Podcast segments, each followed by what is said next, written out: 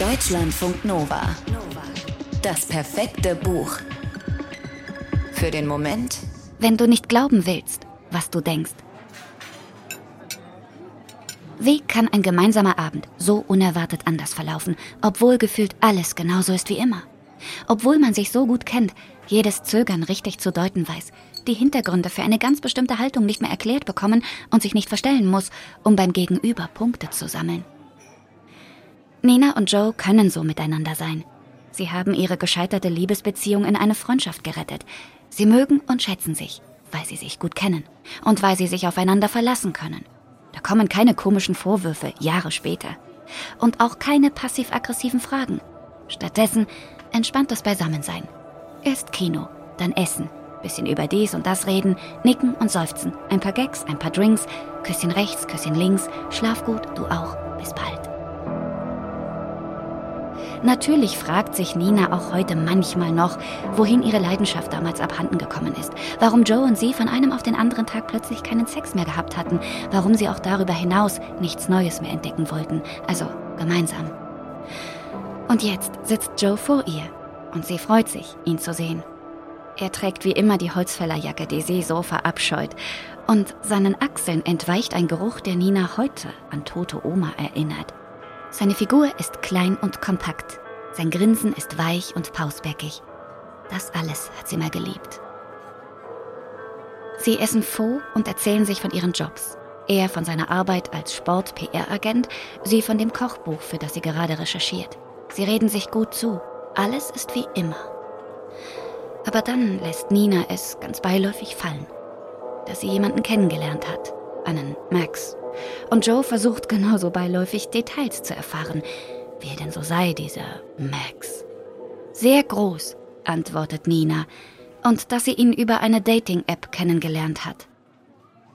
Joe findet, dass beides irgendwie gar nicht nach ihrem Geschmack klinge. Groß und App.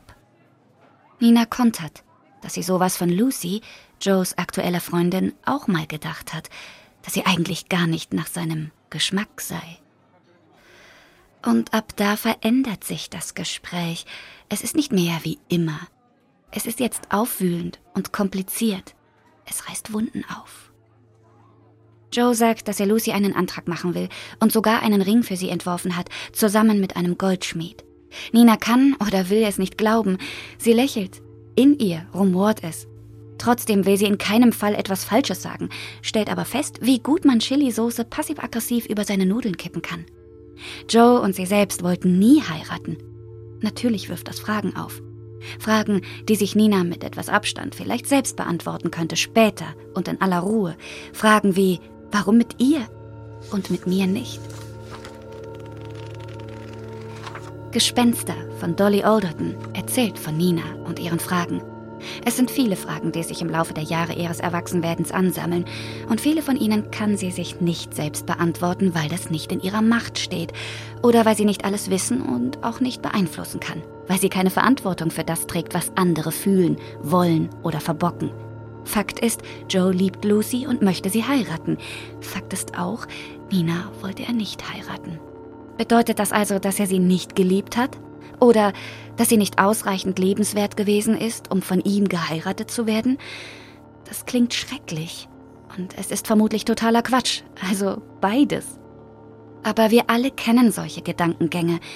Wie Gespenster huschen sie zu den ungünstigsten Gelegenheiten durch unsere Köpfe.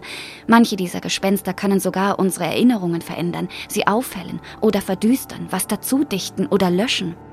Die Wahrheit ist, dass es nie die eine Antwort auf solche Fragen gibt. Und das kann ziemlich frustrierend sein. Nina wüsste schon gern, warum ihre Lektorin den Entwurf ihres dritten Kochbuchs in der Luft zerreißt, denn sie selbst hatte ihn eigentlich ganz gut gefunden. Oder warum Max, der tatsächlich das komplette Gegenteil von Joe ist, eines Tages nach vielen schönen Verabredungen spurlos verschwindet. Oder warum ausgerechnet ihr Vater, der feinfühlige, lustige und belesene Lehrer, an Demenz erkrankt und anstatt seine Tochter zu erkennen, nach seiner Mama ruft. Das müssen diese Gespenster sein. Wer sonst? Deutschlandfunk Nova. Das perfekte Buch.